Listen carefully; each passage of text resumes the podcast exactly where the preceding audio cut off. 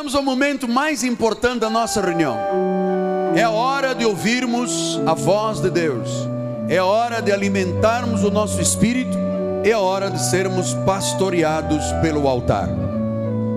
Abra sua Bíblia, por gentileza, no livro de Romanos, das 14 epístolas de Paulo aos Romanos, a primeira epístola destas 14 que nós identificamos como o filtro da Bíblia. É aqui que começa a revelação da graça de Deus. Ele diz assim: E o Deus da esperança vos encha de todo gozo e paz no vosso crer, para que sejais ricos de esperança no poder do Espírito Santo. Que esta palavra abençoe todos os corações. Como desenvolver esperança radical? Oremos ao Pai.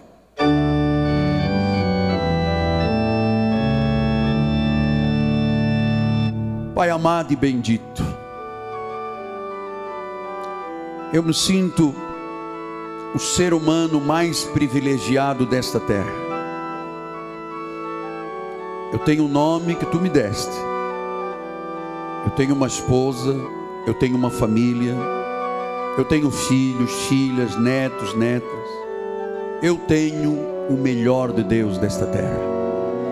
Mas eu tenho um chamado ainda maior, que é de proclamar as virtudes do reino, os mistérios que estiveram ocultos desde os tempos eternos, Pai.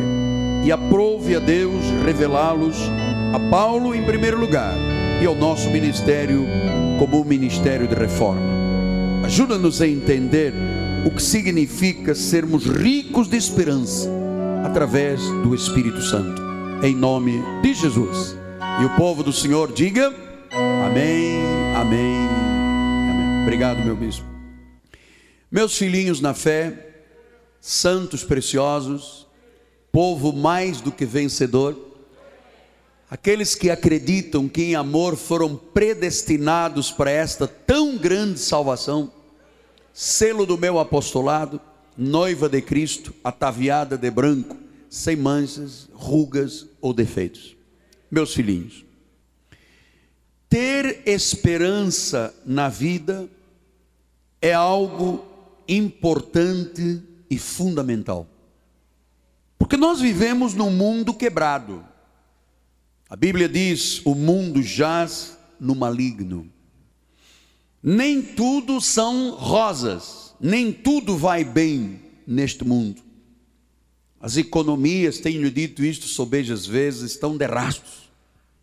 Guerras, gente querendo explodir gente. O mundo está louco. E eu acredito, e lhe digo isto como seu amigo e seu pastor, que esperança é essencial é tudo para podermos viver neste mundo que está de cabeça para baixo. Eu sei que eu estou falando e orientando pessoas, e algumas delas que estão aqui ou assistindo pela internet, podem em suas casas, nas suas empresas, se sentarem diante de pilhas de contas a pagar. Alguém que esteve esta semana diante de um médico e o médico lhe deu um diagnóstico terrível, sombrio. Há uma pessoa que aguarda uma resposta de emprego há mais de quatro anos. Aqui uma senhora que é mãe, chefe de uma família, mãe e pai, e tem a sua família cheia de problemas. E essas situações, e nestas situações, estão se perguntando: mas apóstolo, há esperança para mim? Essa pergunta é essencial. Todo ser humano tem fome de esperança. Olha aí, quando alguém está morrendo num hospital, quando as finanças estão quebradas, quando a pessoa já tentou tudo para sobreviver no meio desta guerra, deste planeta, ter esperança é algo essencial. Agora, saiba de uma coisa, filho amado: o mundo oferece muitas falsas esperanças. Aí tem nego que diz: se você acender uma vela de sete dias, de cabeça para baixo, escrever o nome com a unha, isto vai resolver um. Meu amado, isto é uma falsa esperança. O mundo oferece muitas falsas esperanças. Se você colocar um charuto debaixo do tapete do teu carro, e se você puser uma fita do Bonfim, da padroeira, isto vai. São falsas esperanças. Eu vou lhe dizer uma coisa: quase todos os problemas vêm às pessoas porque elas colocam esperança naquilo que não pode oferecer esperança.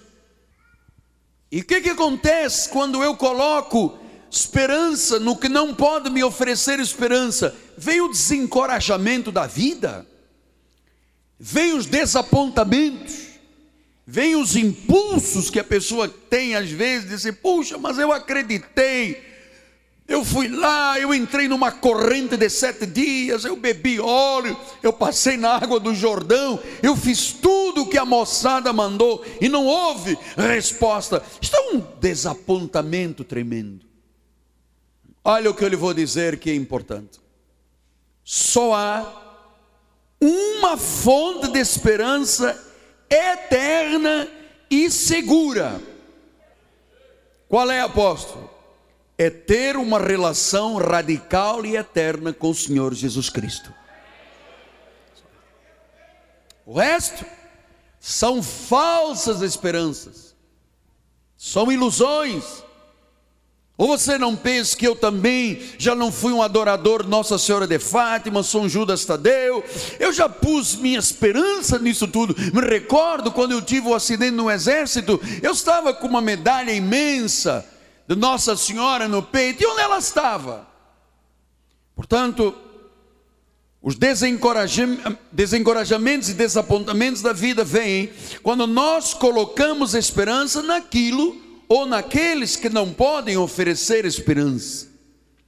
Veja como é que o profeta Isaías nos ensinou. Eu preciso lhe passar esta mensagem hoje, porque eu acredito numa proposta de Deus, mas você tem que ter esperança, você tem que esperar isso aqui. Olha como é que ele diz em Isaías 40, 31, diz assim: os que têm esperança no Senhor, os que esperam no Senhor, renovam as suas forças, sobem com asas como águia, correm nos cansa caminho e não se fatigam. Então, é no Senhor que nós temos que ter esperança. Isso não falha. Então, compreenda, em primeiro lugar, o que, que não é esperança para você depois valorizar a esperança. O que, que não é esperança, apóstolo? Esperança não é apenas um desejo íntimo pessoal. Esperança não é sonhar acordado ao meio-dia. Esperança não é pensamento positivo. Esperança não é otimismo. Porque otimismo, pensamento positivo, sonhar acordado e desejos íntimos pessoais não muda nada na vida da pessoa. O que precisamos é de uma esperança genuína. Então, apóstolo, qual é a diferença entre otimismo e esperança? Otimismo é, é cíclico. Você acorda bem disposto, você diz, oi, hoje, hoje eu carrego o mundo nas costas. No dia seguinte você acorda mal disposto, você já não tem otimismo, já tem pessimismo. Otimismo é cíclico, esperança não. Esperança é teológico, é sobre as realidades de Deus. Essa é esperança. Otimismo é apenas ter um pensamento positivo. Ou eu tenho um pensamento positivo, eu faço figa, vai dar certo, vai dar certo. Esperança não. Esperança é uma crença apaixonada que você tem Otimismo é negar a realidade. Como é que você está? Não, está é, tá tudo bem, sou... nega a realidade. A esperança não nega a realidade. Pastor, eu tenho uma doença, mas eu creio no Deus Todo-Poderoso e eu sei que Ele é maior do que qualquer situação da minha vida. Isto é esperança, isto é teologia, isto é Deus, isto é verdade, isto é de Deus. Então, um pensamento positivo pode não levar a nada no dia seguinte, mas uma crença apaixonada, onde você diz: Eu creio no meu Deus. O médico está dizendo aqui que é um carcinoma, mas há um nome que está sobre todo nome. Isto é esperança, isto não é negar a realidade, isto é enfrentar a realidade, isto é esperar o melhor de Deus. Você sabe que o apóstolo São Pedro escreveu na sua primeira epístola um verdadeiro tratado teológico de esperança. Eu gosto muito, porque Pedro foi humilde, ele levou uma bronca de Paulo, quando Paulo chamou a atenção em Gálatas, e ele, pois, humildemente reconheceu a graça de Deus. E ele escreveu um tratado de teologia de esperança. E era necessário isto, por quê? Porque os dias de então, quando eles estavam vivendo e quando ele escreveu esta carta, esta primeira epístola, eram os dias tremendos. O chefe de Roma, o imperador romano, chamava-se Nero. Nero era um imperador que mandava torturar e jogar os cristãos aos leões no Coliseu de Roma. Quem não. Ele dizia o seguinte: se for cristão, morre. Então não fica lá com esse negócio de correndo de oração, não. Bota logo para os leões. Então havia um desespero no meio das igrejas, porque os imperadores romanos, concomitantemente a esta parte, Nero era um homem de sangue, ele mandou incendiar Roma, ele mandou matar a mãe, ele era um homem perverso. E a igreja estava lá no meio das igrejas, estavam lá no meio destas contingências. E Pedro escreve um um tratado que para mim é uma âncora.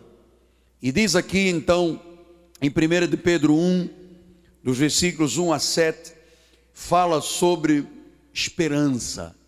E a primeira coisa que você tem que acreditar é que Deus nos escolheu antes de nós o recebermos como Senhor e Salvador.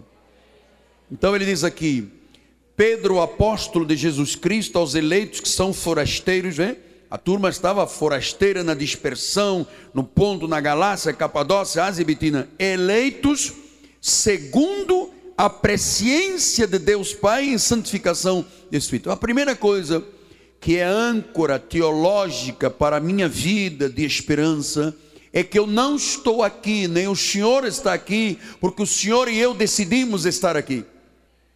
É que Deus nos escolheu desde antes do mundo, antes de todas as coisas, para que nós o recebêssemos. Isto foi uma predestinação do Senhor. Então ele diz: eleitos segundo a presciência. Portanto, se eu fui eleito segundo a prognosis, a presciência de Deus, quer dizer que não fui eu que me elegi. Não fui eu que quis ser um evangélico. Eu nasci como você nasceu, todos nós nascemos em pecado e ninguém nos perguntou se nós aceitaríamos ser pecadores. Nascemos em pecado, mas nascemos ovelhas. Não é que Deus sabia, prognoses não é Deus sabia, é Deus havia determinado. Ele disse: eleitos segundo a prognose, a determinação de Deus. Portanto, olhe uma coisa nós acreditamos nesta reforma que a nossa salvação não é nem acidental nem incidental. Foi Deus que teve a iniciativa de nos criar. Deus nos criou com uma vida e com um propósito. E isto de você saber que você está aqui por Deus e segundo a sua prognoses, segundo a sua determinação, segundo a sua soberania, isto tem que gerar no teu coração esperança, otimismo, autoestima, tem que gerar esperança na tua vida. Diga glória a Deus. Então, Deus nos escolheu para que vivamos ou para vivermos eternamente com Ele, e Ele escolheu antes de nós existirmos. Barbaridade, isto a mim sabendo que isto foi Deus que começou, foi Deus que chamou, foi Deus que determinou, me dá uma classe de esperança. Número dois, Deus sempre nos trata com misericórdia. Ele diz aqui no versículo de número 3: Bendito Deus e Pai do nosso Senhor Jesus Cristo, que segundo a sua muita misericórdia nos regenerou para uma viva esperança mediante a ressurreição de Jesus Cristo dentre os mortos. Pela misericórdia. Então, quanto mais o abençoado entende a revelação da graça de Deus, mais forte e esperançoso você se torna. Porque a graça de Deus nos mostra que a nossa salvação não é por obras, não é por merecimento, mas é pela sua misericórdia. E se Deus me trata sempre com misericórdia, por que, que eu não tenho que ter esperança de dias sempre melhores? Tito 3 disse isso, 5. Não por obras de justiça praticadas por nós, mas segundo a sua misericórdia. Ele nos salvou mediante o lavar regenerador e renovador do Espírito Santo. Quer dizer que não interessa quem eu fui, quem você foi. Ele sempre nos trata e tratou com misericórdia. Ele sempre cuidou de nós. Ele quer o melhor para nós. Sabe? O Senhor me dizia hoje, Miguel Ângelo, vocês pedem pouco nesta igreja. Não tendes porque não pedis. Porque eu vos trato com misericórdia. Eu quero ver gente pedindo mais nesta igreja. Deus sempre me trata com misericórdia. Terceiro lugar, a palavra de Deus nos mostra que Deus assegura o nosso futuro, Ele garante o nosso futuro, Ele garante o nosso destino eterno. Diz o versículo 4 que Ele nos chamou para uma herança incorruptível sem mácula, imarcessível, reservada para nós, nos céus, perdão, para vós outros. Então, o Senhor mostra que o nosso futuro, o nosso presente, o nosso amanhã estão garantidos. E que há uma herança. O que é uma herança? Uma herança é o que você recebe por um legado familiar. Por sermos de uma família, quando alguém morre, o que eles têm de patrimônio pertence, chama-se herança. E você sabe que Deus disse que esta herança é para vós outros. Vós outros quem são? Aqueles que ele elegeu, aqueles que ele prognoses, determinou que seriam eleitos e salvos. E disse que esta herança está reservada para nós. E esta herança não é uma herança de um telefone e um terreno em Nova Iguaçu, apenas ou um terreno na beira da praia de Iguaba. Não. É uma herança, primeiro, que ninguém te pode tirar. É tua. It is yours. É nossa. Está reservada quando você entra num cinema e tem lá fila F14, se você entra e está uma pessoa sentada, o que, que você diz? Por favor, esse é o meu lugar, está reservado. Meu amado, está reservado e ninguém te pode tirar. Há uma herança que diz que é sem mácula, é pura, não é imitação. Diga glória a Deus. Não é o que diz lá? é incorruptível, ou seja, é verdadeira, não se perde, é imarcessível, não perde a cor, não perde o valor, não perde a beleza, essa imácula é pura, não é imitação. Há uma herança de saúde, há uma herança de salvação, há uma herança de finanças, há uma herança de bem-estar, há uma herança de vitória, há uma herança incorruptível para a tua vida. Diga, é nossa, foi reservada para nós a herança está reservada. E quando Deus diz está reservada é para você, por que desconfiar da palavra? Por que viver sem esperança? Você tem que saber. Há uma herança de saúde, receba cura nesta hora, nesta grande. Mas há uma herança de finanças para a nossa vida. Receba. Você sabe, passou-se uma coisa muito curiosa. Eu estava ouvindo outros pregadores, lendo material para fazer esta mensagem. E o Senhor veio assim ao meu coração e disse assim: Miguel, tu sabes uma coisa? Se eu te desse uma grande quantia de dinheiro, o que é que tu farias com ela? Eu comecei a pensar no meu escritório, se fosse uma grande quantia de dinheiro, primeira coisa, eu ia chamar o meu contador e dizer assim: quanto é que eu ganhei nos 31 anos de pastor? Eu devolvo tudo para Deus. É, e o que você faria mais? Bom, eu pegaria 90% e devolveria para a igreja. E eu disse: eu viveria dos 10%. E dos 10%, eu vou dividir com a minha família.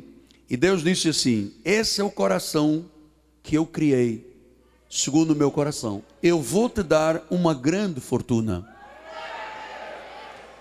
Depois eu fui pesquisar alguns pastores americanos, a vida de alguns pastores americanos. Você sabe, por exemplo, Benny Hinn escreveu um livro chamado Good Morning Holy Spirit, Bom Dia Espírito Santo. Ele ganhou 55 milhões de dólares com um livro. Ele já escreveu 20 ou 30. Ganhou muito dinheiro com um livro. Rick Warren escreveu um livro e depois escreveu outro, escreveu três ou quatro livros. Lhe deu uma fortuna de mais de 250 milhões de dólares. Um livro. Eu não sei se vai ser por um livro meu que vai explodir no mundo inteiro. Não sei se é uma pessoa que está no Dubai que vai dizer: Olha, eu gostei de você, eu acredito no Cristo que você prega, mas há uma herança para a minha vida. Eu tenho um feeling que me diz que vai um dia chegar aí, não deve estar para muito longe, não, porque já tenho 57 anos. Agora também não pode ser quando eu já estiver quebradinho, todo aí tossindo mas que Deus tem uma herança muito, muito grande para a minha vida, tem. Em nome de Jesus. Agora, você sabe uma coisa? Deus tem uma herança para você. Deus tem uma herança, está reservado. Está reservada. E eu sei, olha só, vai esta esperança vai chegar na minha mão. Se chegou no Ben Him, se chegou no, no Rick Warren, se chegou no Joel Ross, se chegou no monte de pastores americanos, que com um livro, um livro, basta 10 milhões de pessoas comprarem um livro, você ganha 5 dólares por livro, 50 milhões de dólares. Eu nunca tinha pensado nisso. Eu vendi milhões de livros, sei lá, milhares e milhares, milhares mas agora Deus disse: Eu tenho uma herança para a tua vida. E o Senhor diz: você, você, você me entrega 90% e vai viver dos 10%? Vou. Você devolve 31 anos de trabalho à igreja? Devolvo. Este foi o coração que eu criei. Agora imagina, cada um tem uma dimensão. Ponha-se lá a pensar agora no seu lugar, qual é a herança que você está esperando de Deus? Você tem que ter esperança. Quarto lugar, o poder de Deus nos protege, tenha esperança disto. Olha o que diz o versículo 5: Sois guardados pelo poder de Deus mediante a fé. Então, a verdade é que às vezes nós ficamos sem esperança, às vezes nós ficamos enfraquecidos. Mas saiba uma coisa: quando você está sem esperança e você está enfraquecido, isto é uma grande mentira na sua vida. Porque a verdade é que Deus te protege, Deus te guarda, Deus te predestinou, Deus te chamou e Ele protege de tão, de tal monta que quando Deus está numa vida, Ele guarda, Ele protege do que for e do que, sabe, protegido está protegido, e das mãos de Jesus ninguém te pode arrebatar. A esperança de saúde, a esperança financeira, a esperança de proteção, e eu estou lhe mostrando o que é uma esperança radical. Eu estou lhe mostrando nós estamos pensando nisso não com otimismo, porque eu não sou um otimista, eu sou um homem de fé. O otimismo é cíclico. Você toma um, um, um calmante qualquer e no dia seguinte você não tem esperança de nada, que você está numa podridão de espírito. Então, Deus vela sobre as nossas vidas. Nada pode acontecer na nossa vida sem a permissão dEle. Nós temos que confiar totalmente em Deus. Amado, ouça, 2010 é o nosso ano.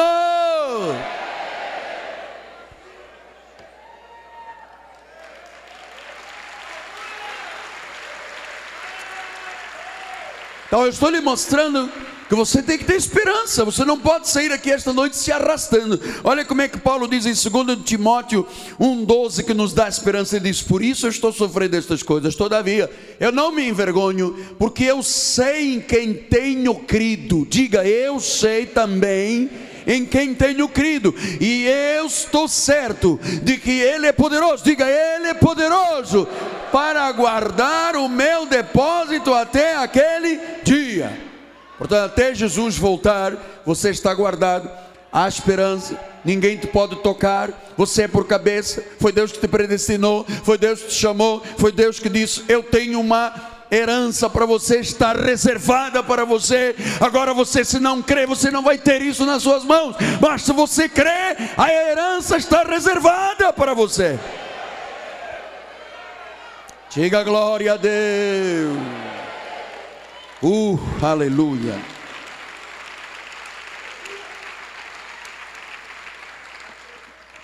E em quinto lugar, Deus está nos preparando para a eternidade.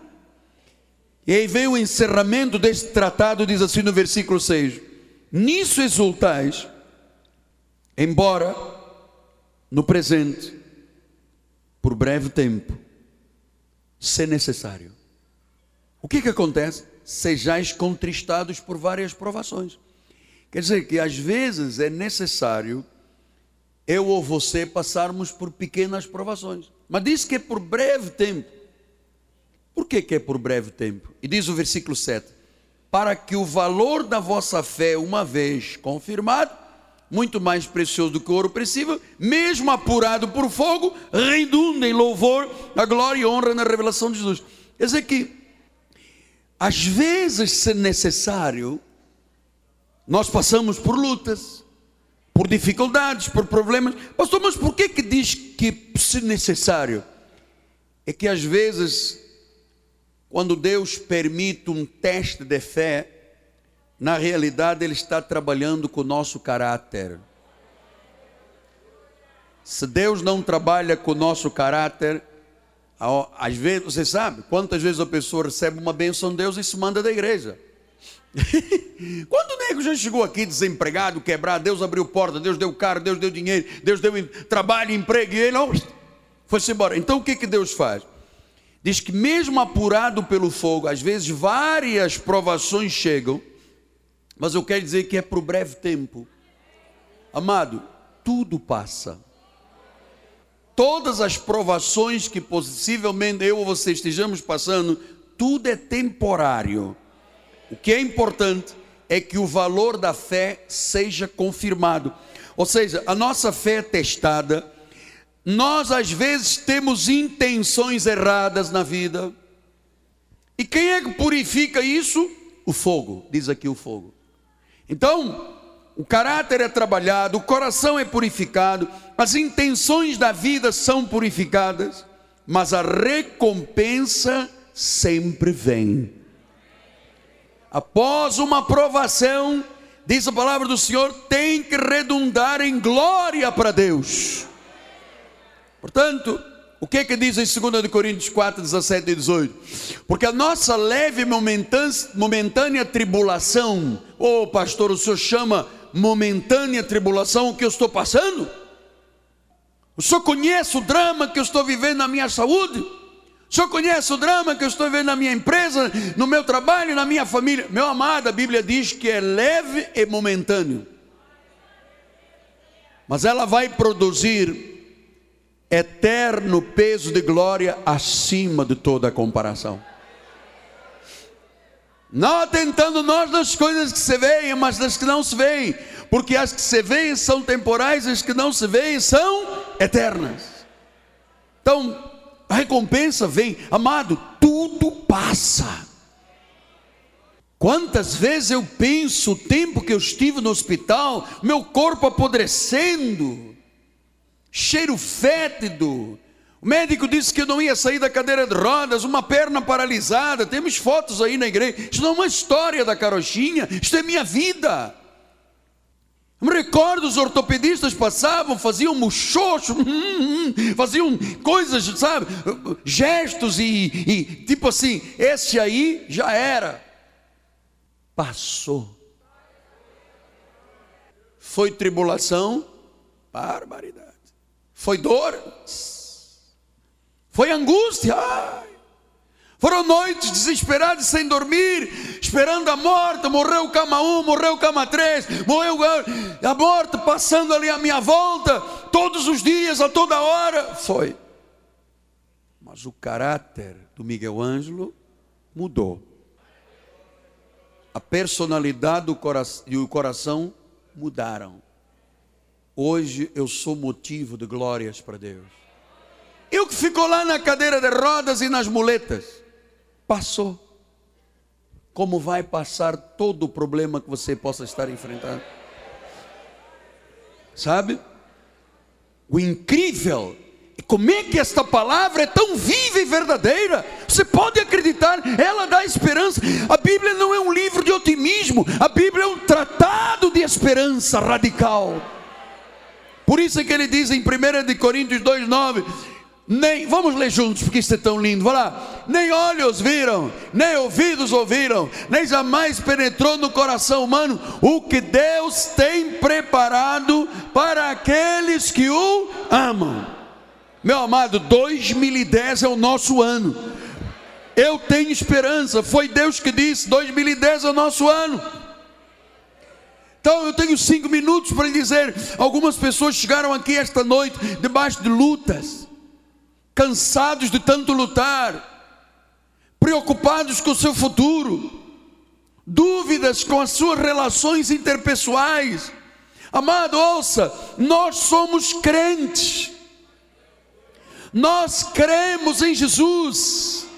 Nós temos esperança, nós somos ricos de esperança e de gozo, nós acreditamos em tudo que Ele prometeu. Portanto, tenha esperança, há segurança em Jesus. Nós fomos predestinados, fomos chamados, fomos justificados, fomos glorificados. O que você pode estar vivendo hoje de drama, vai passar. Problemas são circunstanciais. O que é eterno é a bênção e a promessa de Deus. Você crê nisto? Então dê um glória a Deus aí no seu lugar. Portanto, eu queria terminar esta, este ensinamento, encerrando esta série. Domingo começamos sobre família. Eu queria lhe deixar aqui alguns desafios. Primeiro, crie raízes espirituais e profundas nesta igreja e nesta doutrina. Não ande de igreja em igreja. Não venha aqui beber da palavra e depois vai no Macedo beber óleo. Aqui é a sua igreja. Número dois, estabilidade e confiança são o resultado de uma vida com compromisso. Crie estabilidade, seja comprometido. Terceiro lugar, tenha uma vida devocional diária. Crie raízes de oração na sua vida pessoal e na sua vida congregacional. Quarto lugar, ganhe uma alma por mês para Jesus. Permita-se que alguém vá viver a eternidade por sua causa também. E eu termino dizendo: seja um exemplo de crente, que o mundo veja Jesus em você, porque sabe o que vai acontecer? As bênçãos não vão parar, e vai haver uma explosão de bênção na tua vida. 2010 é o nosso ano vamos prevalecer. De facto, vamos prevalecer. Grandes coisas, mês a mês. Eu tenho esperança disso. Eu vou terminar dizendo: não estou aqui gerando otimismo no seu coração.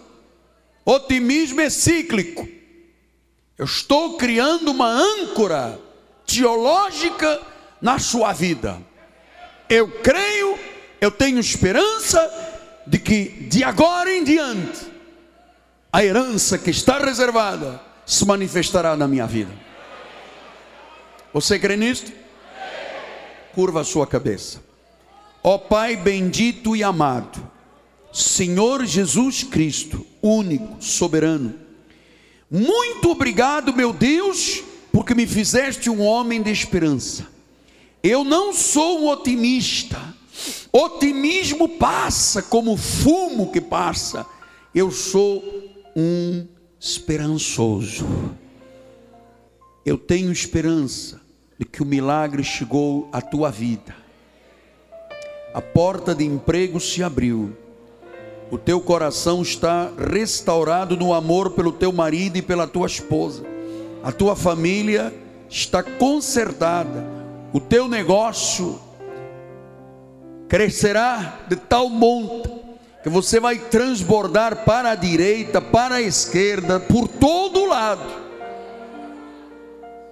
E esta herança incorruptível, imarcessível, esta esperança reservada nos céus, ninguém pode tirar da tua vida. Está reservada e tem o teu nome embaixo.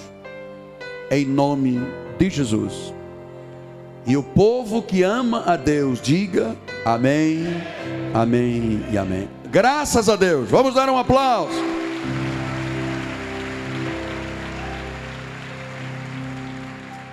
Vamos todos ficar de pé.